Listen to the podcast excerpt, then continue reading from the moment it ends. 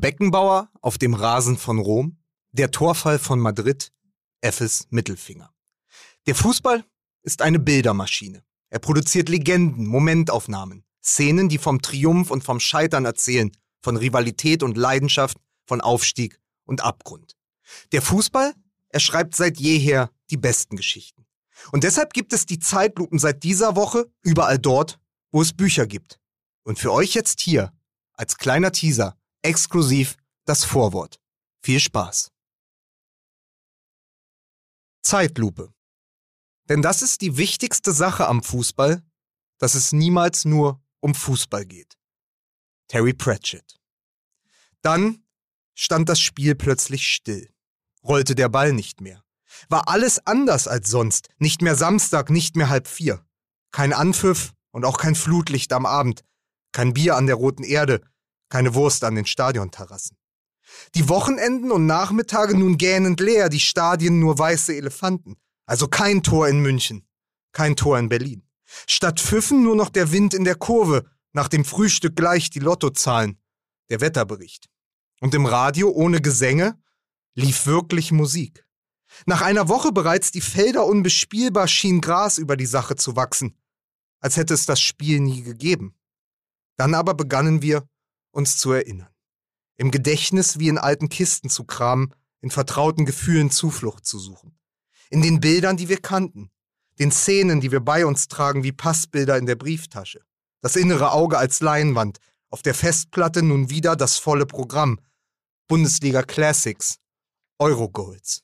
Jeder auch sein eigenes Archiv. Im Fernsehen liefen plötzlich die Spiele von damals, die großen Kämpfe von einst. Standen wir plötzlich erneut im Finale, waren wieder nur Sekunden zu spielen. So schufen wir unsere eigenen Konferenzen über die Jahrzehnte und über die Pokale hinweg. So hielten wir uns, die Fernbedienung in der Hand, an unsere eigenen Gesetze. So spulten wir noch einmal zurück, wussten jedes Ergebnis, kannten die Tore bereits und waren doch wieder hellauf begeistert. Von der Gleichzeitigkeit des Moments, den Schnittbildern und Wiederholungen, in den Stadien Menschen, Jubel und Tränen, echte Liebe wohl auch. Die Vergangenheit auf allen Kanälen. Krimis, wo sonst nur Krimis laufen. Die Sportschau etwa zeigte Deutschland gegen England, Halbfinale in Wembley 1996. Seltsam körnige Bilder. Erst Shearer, dann Kunz, erst der Zeigefinger zum Himmel, dann die Säge als Antwort. Vertraute Gesten, tatsächlich alte Bekannte. Und im Netz, auf ganz anderen Plätzen, liefen nochmal ganz andere Dramen. Dortmund und Juventus zum Beispiel. Finale im Olympiastadion 1997. Zweimal Karl-Heinz Riedle, den sie er nannten, weil er so hoch springen konnte. Ein König, der die Luft beherrschte. Dann Lars Ricken von Marcel Reif zum Kunstschuss gebrüllt. Schließlich Leverkusen in Unterhaching. Fernduell mit den Bayern. In den Flaschen der Spieler schon heimlich Champagner, dann aber Ballack ins eigene Tor. Und an der Seitenlinie Christoph Daum, die Augen starr in den Abgrund gerichtet, wieder mal um Haaresbreite an der Schale vorbei.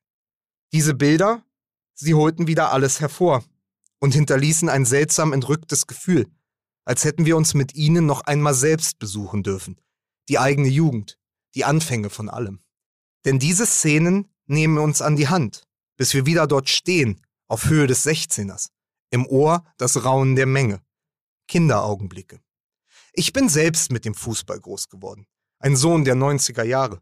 Mein erstes Bundesligaspiel habe ich in der Zusammenfassung gesehen, auf einem klobigen Röhrenfernseher in der Laube meiner Eltern. Es war Samstag, es lief ran, weil ran nun mal am Samstag lief.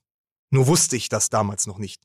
Das Konzept aber, so viele Treffer in so kurzer Zeit, gefiel mir gleich gut. Da war richtig was los. Und vor der Kamera, Begeisterung in allen Stadien, standen die Männer des Wochenendes. Reinhold Beckmann, die Jeansjacke in Knallrot. Jörg von Torra, das Sakko in Altrosa. Oder Lou Richter, von dem ich lange dachte, er wäre der Typ von den Prinzen.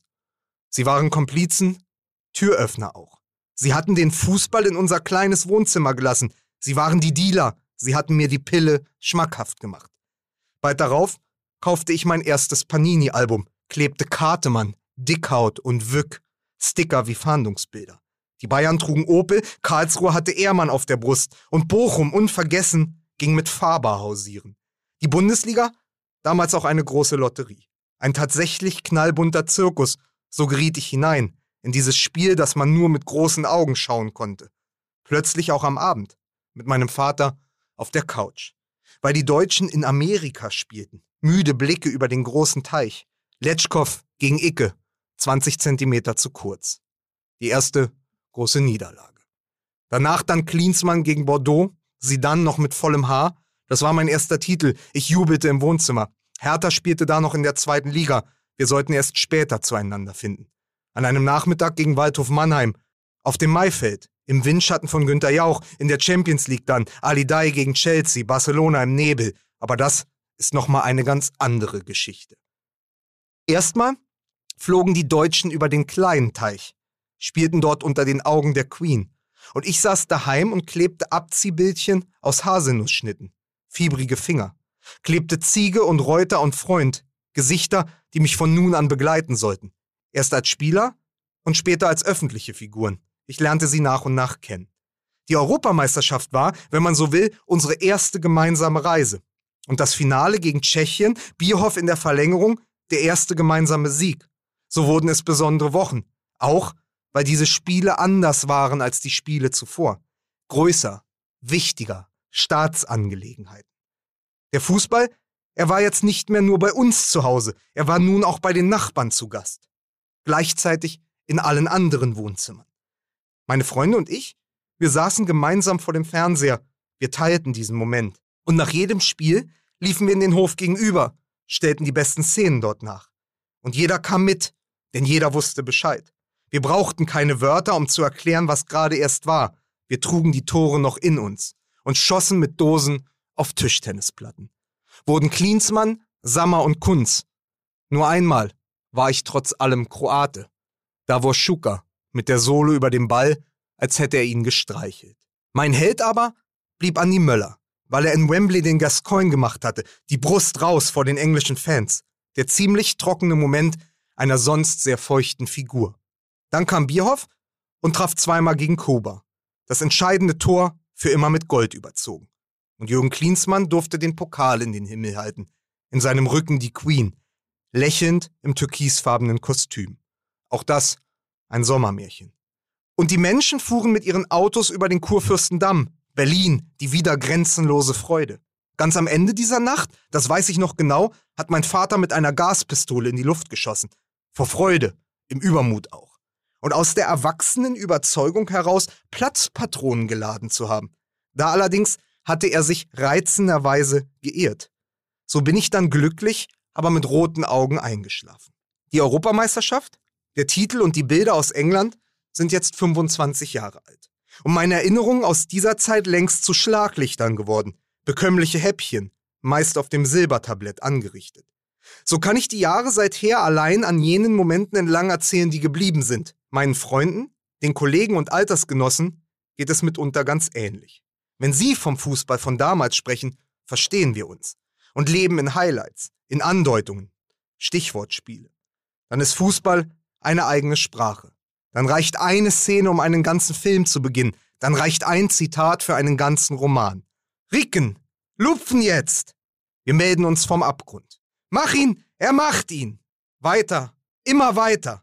An die Breme gegen den Elfmetertöter Golkotschea. Dann ist in Hamburg noch immer nicht Schluss. Dann steht Peruzzi in München zu weit vor seinem Kasten. Dann macht Fjordhoft einen Übersteiger und Baumann vergibt gegen Golz. Dann steht Assauer wieder im Parkstadion, im Mund noch die tränennasse Zigarre hinter ihm ein untröstlicher Trommler. Und Jörg Berger, er ruhe in Frieden, tollt wie irre durch den Frankfurter Jubel, ein Feuerwehrmann, der die Kurve in Brand gesteckt hat. Und Götze steht neben Löw, die Lippen des Bundestrainers ganz nah am Ohr. Dann fliegt er hinein in die Flanke, dann holt Deutschland den vierten Stern. Und am Ende läuft der Kaiser allein über den Rasen von Rom. So legen sich die Erinnerungen übereinander, Geschichte in Schichten. So kommt noch einmal alles zurück. Und wir können die Momente vergleichen, die uns zu denen gemacht haben, die wir heute sind. Bekloppte, Anhänger, Schlachtenbummler. Erwachsene, die auch im Sommer noch Schal tragen, manche sogar Kutte dazu. Frauen, die sich unmögliche Farben ins Gesicht schminken. Männer, die in der Kneipe sitzen, selbst wenn draußen die Sonne noch scheint. In der Hoffnung, dass genau jetzt noch einmal etwas Großes passiert. Denn die Szenen von damals, die schon gespielten Spiele, Sie sind im besten Fall wie Musik. Sie bergen Gefühle. Ganz so, als hätten wir einen Teil von uns dort im Strafraum, im Jubel und im Schmerz konserviert. Wir sind dann wieder so alt, so dumm oder auch so glücklich wie damals. Das Kopfkino tatsächlich noch immer die geilste Konferenz der Welt. Weil sie uns gehört und weil sie niemals abgepfiffen wird, es einfach immer weiter und dann auch gerne von vorne losgeht. Unsere persönlichen Zeitlupen, jederzeit abrufbar. Und damit auch die sowieso größte Unterhaltung. Denn der Fußball, er schreibt noch immer die besten Geschichten.